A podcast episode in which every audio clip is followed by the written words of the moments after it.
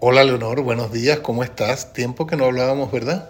Exactamente, ¿qué tal Leo? ¿Cómo están todos? Bueno, de vuelta de estas eh, vacaciones tan maravillosas con este espléndido y caluroso sol que hemos tenido. Así es. Con una temperatura realmente extrema, pero bueno, con muchísimas ganas de hablar, de conversar, de eso, pues de expresarnos, ¿no? ¿Qué es lo que estamos pensando y qué es lo que tenemos en mente ahora?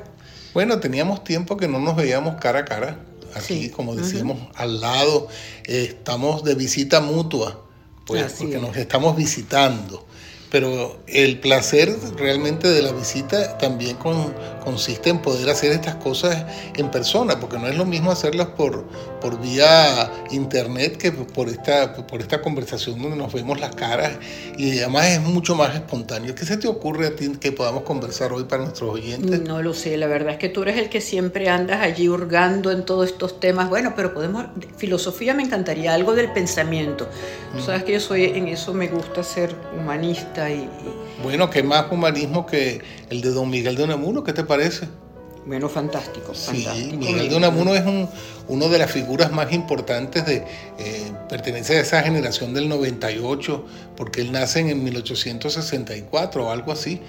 Pero eh, yo sé que a ti te gusta mucho una de las obras de, de Unamuno. Pues él es un hombre que abarcaba un conocimiento enorme pero tiene una obra que te, te gusta mucho, que es Niebla. Niebla, sí, exactamente. Y, sobre todo yo creo que si vamos a hablar de Miguel de Unamuno, hay que hacer siempre lo que yo digo, un poquito la acotación de que la idea nuestra no es dictar una cátedra. Porque tú ahora me estás hablando, y precisamente Niebla, que ha sido un libro que a mí me ha acompañado y que me ha gustado muchísimo, porque yo no sé por qué tiendo a pensar o a creer que fue como de los primeros libros de realismo mágico, de ese equívoco, de esa cuestión que no sabe si es verdad o es mentira, que, que, me encantó, me fascinó su manera de escribirlo, porque además, si pensamos en aquella época, el impacto que tiene que haber causado en la sociedad un libro con tantas divergencias y con tantas cosas que, que, que la gente se queda asombrada, sobre todo con el final, ¿no? Así es, yo creo que lo que pasa también es, eh, ese es un libro escrito a principios del siglo XX. El libro lo escribe él en 1907 o por ahí, y, pero lo publican un poquito más tarde, como siete años más tarde, por, por ahí por el 14, justo al final de la Primera Guerra Mundial, o al comienzo de la Primera Guerra Mundial, como me equivoqué. Pero eh, cuéntame un poco su argumento, que tú que estás tan versada en ese libro. Bueno, no, a mí lo que me llamó muchísimo la atención primero es la forma como él lo narra, una forma tan cercana, tan fácil de entender. El, libro empieza como si fuera una novela, es un cuento que él narra de este personaje maravilloso que a mí me encantó porque es Augusto Pérez que él empieza realmente viendo cómo está el clima, cómo está el tiempo, de repente sale y ve pasar una mujer envuelta en una especie de bruma que él no termina de entender y de saber, pero le llamó tanto la atención que él la sigue y averigua realmente quién es. Y todo esto se desarrolla entre los, la pretensión de él de poder llegar a conocerla mejor y ser novio de ella y de todos los intrínculos que se suceden en el camino, ya que esta niña tiene novio, ella se llamaba, ¿cómo era que se llamaba? Eugenia. Eugenia. Ella tenía un novio y este novio pues parece que era un hombre con unas condiciones económicas deplorables Mm, y, además no le gustaba trabajar. No le gustaba trabajar, exactamente. Y ella tampoco era que estaba demasiado enamorada, pero esta niña también vivía en unas condiciones muy malas y, bueno, ella se aferró un poco a él, pero total es como él trata, a mí lo que me encantaba del libro es que él trata realmente de conquistarla y la llega un momento dado a conquistar, pero fíjate tú lo que es el eterno masculino, por no decirte el eterno femenino, que teniéndola ya allí, entonces él se le abre el apetito por las mujeres. No, no.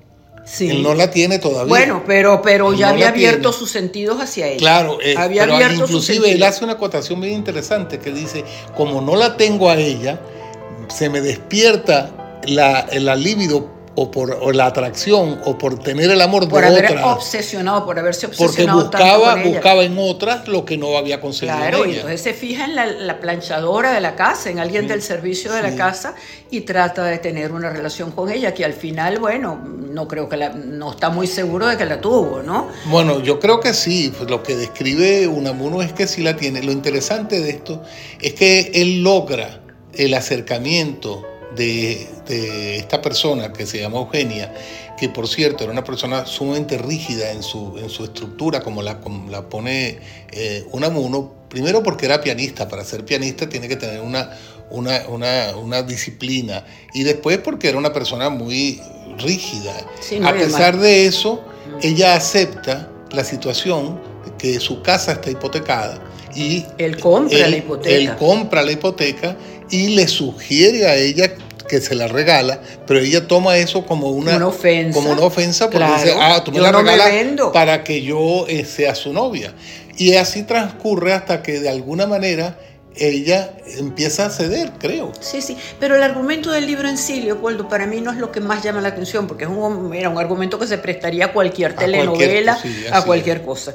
Lo increíble es el lo que él hace después con su propio personaje. La segunda parte del que lo construye y lo fabrica a su medida. Y entonces este personaje, óyeme, lo increpa y le dice, mira, vale, yo me cansé de vivir, yo no sigo en tu novela, yo hasta aquí llegué, yo me quiero suicidar. Y entonces él se siente dueño de su propio personaje en la novela y dice, pues no te vas a morir, tú vas a seguir. Y al final dice, además tú estás muerto, tú no tienes ninguna vida, tú no existes. tú existes porque yo quiero que tú existas.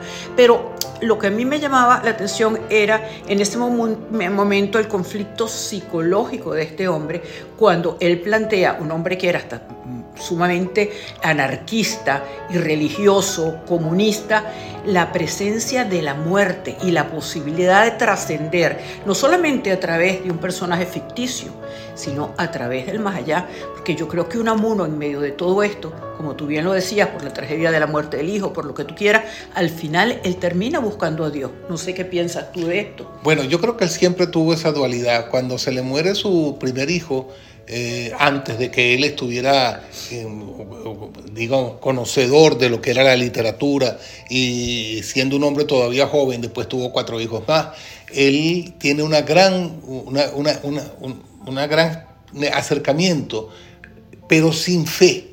Una cosa extraña que le pasó a él. Él dudaba porque a él se le muere un hijo de meningitis.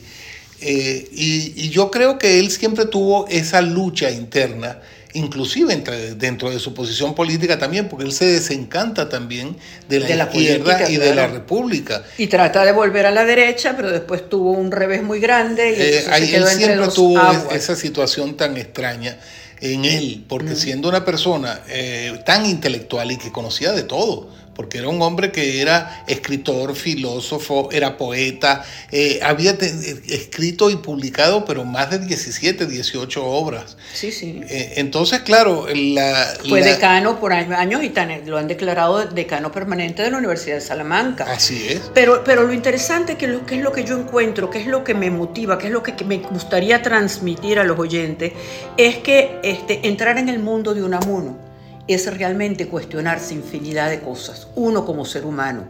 Y es como te lo dice, y te lo hace tan fácil, tan didáctico, está tan a la mano lo que él habla, no es una cuestión que una obra densa que tú vas no vas a entender, sino que todos los planteamientos que él te hace, algo te dejan y algo te inquietan. Una búsqueda maravillosa a través de un libro. Así es, yo creo que leer a Unamuno también te permite a ti llegar a una literatura fantástica, porque esa es la definición una literatura que te eh, expone realidades que no son realidades. Porque comienza con una realidad como si tú estuvieras leyendo una novela común y corriente y después termina con la ficción de que tú no existes. y con el cuestionamiento filosófico. por supuesto. Fortísimo. Pero es lo que te digo, yo creo que fue como para mí como, como, como el principio, el inicio del, del, realismo mágico de García Márquez, que también te, te mete en esos mundos donde tú no sabes si es realidad o es ficción lo que estás leyendo, te involucra.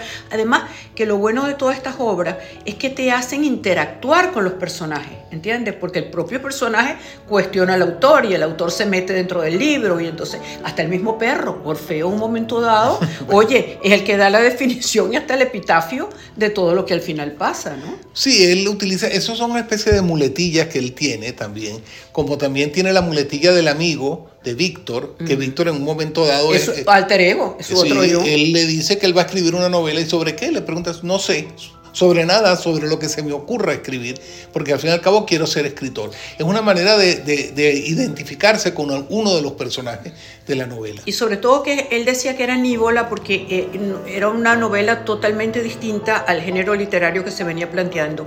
Pero lo importante de esto es que no es nada frívolo, es una lectura maravillosa que hay que hacer. Yo les recomiendo profundamente que se lean a Unamuno y sobre todo porque también tiene la tía Tula y todos los demás libros, lo de Don Quijote, pero Niebla resume este pensamiento mágico y maravilloso de Unamuno. Pues muchas gracias por tu conocimiento sobre Niebla y espero que bueno, que podamos volver a conversar pronto sobre algún otro tema y que disfrutemos y que ustedes disfruten también porque esto les sirve para ir a buscar el libro o un audiolibro o un resumen y vean lo fascinante que es. Así que bueno, muchas gracias por oírnos y gracias.